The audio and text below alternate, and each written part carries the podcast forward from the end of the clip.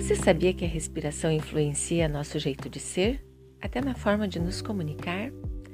A respiração mostra nosso estado emocional e também se estamos mais visuais, auditivos ou sinestésicos, como vimos no áudio anterior.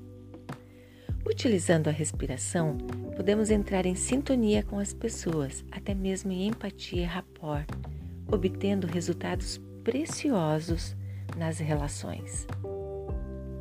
Essas relações podem ser familiares e também no nosso ambiente de trabalho, quando estamos atendendo alguém. Como? Primeiro, observe como você está respirando agora. Sua respiração está peitoral, perto das clavículas, ou diafragmática, ou abdominal. Sua respiração está curta ou longa, rápida ou lenta? É o significado destas três respirações? Primeiro, a peitoral e curta é mais visual. Ela acelera a mente e a pulsação cardíaca.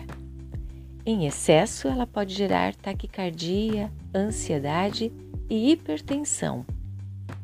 Ela é ótima para ações que necessitam de rapidez, mas é prejudicial se ficar o dia inteiro nesta velocidade.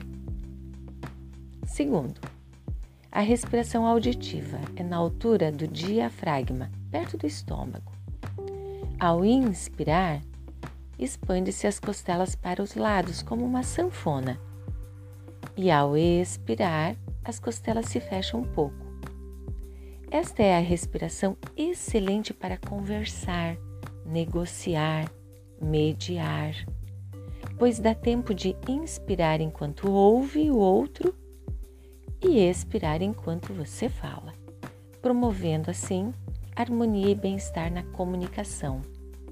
Ela gera pressão arterial mais normal, ótima para o dia a dia. E a terceira respiração? Esta é a sinestésica, na altura do abdômen. Excelente para quando você quer administrar o seu estresse, para se acalmar.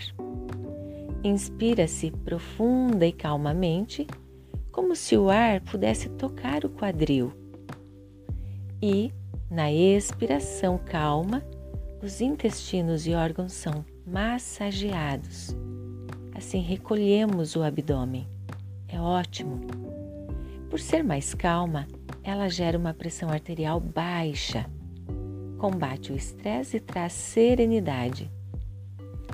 Quando estamos nos relacionando, podemos observar a respiração da pessoa que está à nossa frente. E isto nos dará uma direção de como conversar com ela, como atendê-la, se mais rápido ou se mais calmo.